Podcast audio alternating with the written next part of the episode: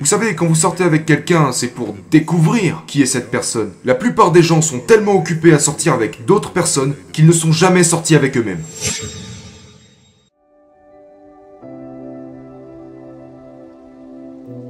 Les ceintures régionales des États-Unis, ainsi que les centres-villes, pleurent la même chose. Le manque d'opportunités. Et donc ils se tournent vers la Maison Blanche pour résoudre le problème. Et la réalité est que ça n'arrivera pas. Ça n'arrivera pas. Il y a des gens talentueux et intelligents qui ne trouvent pas d'opportunité. Dans notre communauté et même dans d'autres communautés, vous avez ce dilemme des personnes qui font des erreurs dans leur jeunesse, qui sont responsables de quelques infractions pénales. Et donc, 25 ans plus tard, ils ne peuvent tout simplement pas trouver d'emploi ni de logement. Et c'est un réel problème. Donc, pour ma part, je me suis dit que plutôt qu'aller chercher un emploi, je pensais qu'il était important de devenir cet emploi. Vous savez, ouais, être un travail. Pour vous engager sur les opportunités qui existent, pour créer votre propre réalité, votre propre business, votre propre entreprise et devenir votre propre patron. Votre propre patron. Vous devez être vous-même et pas ce qu'on voudrait que vous soyez. Parfois vous vous reconnaîtrez dans ce que je dis. Parfois les gens vous donnent un surnom et vous commencez à vivre selon ce surnom. Et cela vous restreint de ce que Dieu veut que vous fassiez de votre vie. Quand vous regardez Jésus qui était le fils d'un charpentier, et qui plus tard sera appelé lui-même charpentier.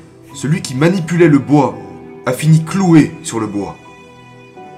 Et ce qui se passe dans la vie à mesure que nous évoluons en tant que personne, nous ne pouvons pas nous laisser incarcérer par tout ce dont les gens nous décrivent, parce que sinon, nous limitons alors ce que le Saint-Esprit peut faire de nos vies. Ces événements accumulés qui s'attachent à la religion bloquent souvent notre vision de la révélation. Ouais. Et parce que j'ai été... J'ai été élevé par un père mourant. Né entre deux bébés morts à la naissance. Et j'apprécie vraiment la préciosité de la vie. Le bébé avant moi est mort. Le bébé après moi est mort.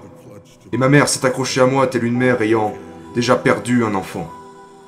Et une appréciation de la valeur de la vie est un refus de permettre à quiconque de vous enlever ce grand privilège d'être en vie je penserai par moi-même. J'ai avancé dans ma propre direction. Vous pouvez dire et penser tout ce que vous voulez, mais je resterai moi-même. Vous voyez ce que je veux dire? Et le cœur de ce livre dit Ne soyez pas limité. Ne vous arrêtez pas seulement parce que vous pensez que vous ne pouvez pas faire quelque chose, ou que vous ne pouvez pas changer, évoluer en tant qu'individu, explorer de nouvelles façons de penser, euh, faut que je m'arrête parce que je pourrais en parler des heures. Non, c'est super. J'aimerais approfondir cela parce que le principal de vos enseignements est l'un des messages les plus influents. Ce que j'en ai déduit en vous écoutant, c'est sortir de sa zone de confort. Je me demandais cependant, parce que je vous ai également entendu enseigner tellement de choses sur nos capacités, et que chaque personne a reçu un don de Dieu. Pour la personne qui essaie de décider ce qu'elle peut être ou de ce qu'elle peut faire, euh, je pense que je sais ce que j'aime, mais je ne peux pas certifier si je l'ai ou non. Comment faites-vous la différence entre rester dans sa zone de confort versus aller au-delà de nos capacités? Vous n'êtes mesuré en termes de succès que par votre investissement en termes de contribution. Si Dieu a donné à un homme un talent et à un autre deux talents, il ne s'attendait cependant pas à ce que l'homme avec un talent en produise dix, mais au moins deux. L'homme qui avait deux talents est revenu avec quatre. L'homme qui avait cinq talents est revenu avec dix. L'homme tenant deux talents revient avec quatre. L'homme tenant cinq talents revient avec dix. C'est la même chose. C'est au centuple. Il y a aussi l'homme qui arrive avec un talent et qui repart avec rien du tout. Maintenant, l'apôtre Paul dit que se comparer les uns aux autres n'est pas sage. Parce que nous n'avons pas tous le même point de départ. Donc, si je réussis en fonction de ce que mon voisin possède, ce n'est équitable seulement si j'ai commencé avec ce que mon voisin avait lorsqu'il a commencé. Je suis en contact avec moi-même d'une telle sorte que beaucoup de gens ne sont pas. Je me connais. Je, je, je sors avec moi-même. C'est drôle, mais c'est vrai. Je suis sorti avec moi-même. Vous savez, quand vous sortez avec quelqu'un, c'est pour découvrir qui est cette personne. La plupart des gens sont tellement occupés à sortir avec d'autres personnes qu'ils ne sont jamais sortis avec eux-mêmes. Quand Dieu a dit à Adam, le tout premier commandement que Dieu confie à Adam dit d'être fructueux. Et vous ne pouvez être fructueux que si vous êtes empli de graines. Ok? Donc nous parlons de la différence entre les fruits et les graines. Identifiez votre graine et ce qui vous rend fructueux. La première révélation de graines devrait avoir lieu dans votre famille. Vous devriez avoir eu des parents qui vous ont dit Cherchez la graine. Je vais maintenant vous raconter mon histoire de grand-père que t'as demandé. Tu vas la voir. Nous sommes donc dans mon église et il fait sombre. Il y a mes petits-enfants et des amis à moi. Et nous voulions prendre des photos mais je ne trouvais pas les lumières. Et vous savez, une fois que je les avais trouvées, je n'arrivais pas à les allumer et ça agaçait tout le monde. Et donc nous avons essayé de prendre quelques photos. Et puis ma petite fille est intervenue et elle a dit Attendez une minute, je vais aller chercher une lampe de poche. Elle est passée sous le banc sous lequel nous avions caché les lampes, a arraché une lampe de poche, l'a ramenée et a dit Comme ça je pourrais prendre les photos. Et donc, je lui ai dit Mais voyons, tu ne veux pas. Tu ne veux pas être dans la photo? Elle a dit Non, je veux pas être sur la photo. Je veux tenir la lumière pour qu'on vous voit. C'est la graine dont je te parle. Voilà la graine. Ça commence très tôt. Très tôt, très tôt. Son instinct dans cette situation a été de résoudre le problème. Elle a dit Je ne veux pas être sur la photo, je veux tenir la lumière. Ce sont ces graines orientées vers ce canal, vers cette zone où vous pouvez cultiver ce que Dieu a planté à l'intérieur de vous. Et c'est vraiment, vraiment important. Il y a des gens dans cette pièce qui possèdent des graines dormantes à l'intérieur d'eux-mêmes. Et s'ils entrent dans la bonne atmosphère, ils deviendront des êtres que vous n'avez jamais vus avant. Mais ils n'ont pas toujours eu l'avantage d'avoir des parents qui pouvaient le comprendre, ou qui avaient le temps de le voir, ou qui savaient comment le voir. Mais même en tant qu'adulte, il reste des graines en vous dont vous ignorez l'existence. C'est ce qui est arrivé à Ellie. Il réalisait la vision de ses parents. Il labourait les champs. Tous les garçons ne sont pas des agriculteurs. Ce n'est pas juste parce que vous utilisez une charrue, vous êtes un agriculteur. Mais parfois nous sommes coincés parce que les gens attendent de nous. Et nous n'avons jamais découvert qui nous sommes parce que nous vivons le rêve de quelqu'un d'autre. Et donc il labourait les champs et a dit qu'il supposait que c'est ce que la vie avait prévu pour lui. Et donc il tournait en rond, comme beaucoup de gens qui m'écoutent en ce moment. Vous allez au travail, à l'église et chez vous. Travail, église, maison. Travail, église, maison. Vous tournez en rond jusqu'à ce qu'elle y en eut assez. Et puis il s'est ouvert à quelque chose d'autre. Il s'est ouvert à quelque chose de plus grand, en laissant tomber quelque chose de plus petit. Vous comprenez ce que je dis? Voilà pourquoi des conversations comme celle-ci sont importantes. Parce que je ne jette pas des graines. Je jette de l'engrais. Et si l'engrais frappe la graine, il va donner naissance à des sociétés, des entreprises, à des livres, à de l'art, du théâtre et toutes sortes de choses. Tout ça ici. Mais les gens ne se sont jamais accordé la permission de brûler leur charrue. Voici le problème. Dans la Bible, il est dit que Benjamin, Jacob était en train de mourir. Allongé sur le lit, il parlait à son fils allongé sur le lit en train de mourir. Et il a dit, Benjamin, tu devras chasser comme un loup. Le matin, tu devras tuer la proie. Et le soir, tu devras partager le butin. Regardez l'espace qu'il y a entre les deux. Le matin, tu désires la proie pendant que tu es jeune.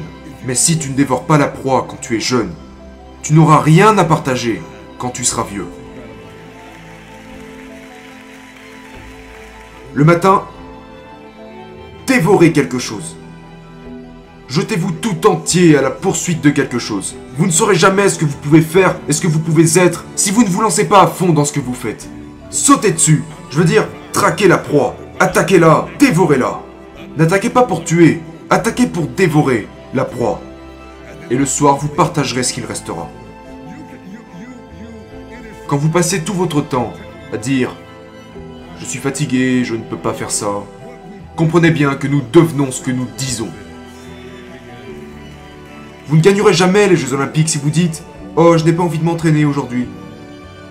Mais ce n'est pas parce que je ne veux pas m'entraîner, c'est juste que je veux. Je veux gagner le trophée. Je veux gagner le trophée, mais je ne veux pas passer par ce qu'il faut pour l'obtenir. Vous dévorez le matin et vous partagerez le soir. Si vous vous lancez dans quelque chose et que ça ne marche pas, c'est ok. Essayez autre chose. C'est ce que disait mon fils. Il finit un diplôme d'ingénieur du son sur 4 ans. Il a dit, je pense que c'est ce que je veux faire, mais supposons que ce n'est pas ma voie. Supposons que je décide de tout abandonner parce que je me serais trompé. Je me suis approché et lui ai dit, ne t'inquiète pas pour ça, fils. Si ce n'est pas ta réelle destination, ça sera la chose qui te mènera à destination. Dieu vous donne une opportunité. Et ce que vous faites de cette opportunité est votre manière de le remercier. Vous comprenez? Quand Dieu vous donne une opportunité, au lieu de simplement sauter sur l'opportunité, vous êtes censé examiner ce qu'elle pourrait représenter. Je le dis tout le temps. Vous savez, Dieu... Dieu n'a jamais créé de table. Ouais, j'adore. Continuez, continuez. Dieu n'a jamais créé de chaise pendant toutes ces années en tant que Dieu. Il n'a jamais créé de chaise. Il n'a jamais créé de table. Il a créé les arbres. Et tout le reste dépendait de nous.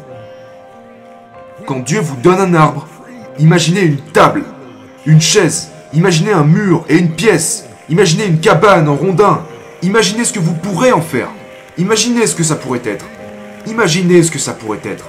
S'il vous tend un enfant, imaginez ce qu'il pourrait devenir.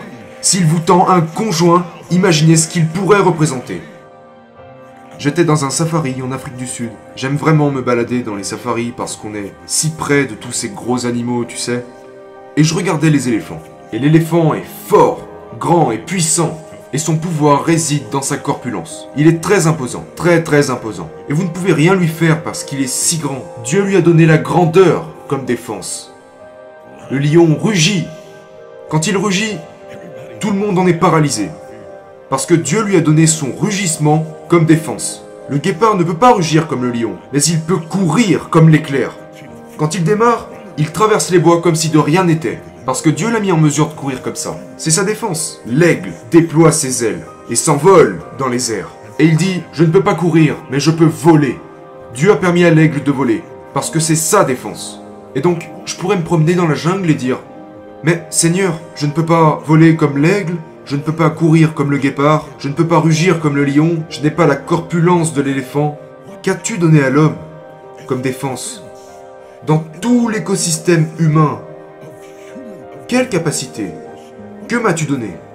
Je t'ai donné un cerveau. Ton cerveau est ta défense. Et c'est pourquoi Dieu n'a jamais créé de chaise. Il a créé l'arbre. Et puis vous laisse imaginer comment développer? Vous comprenez ce que je dis?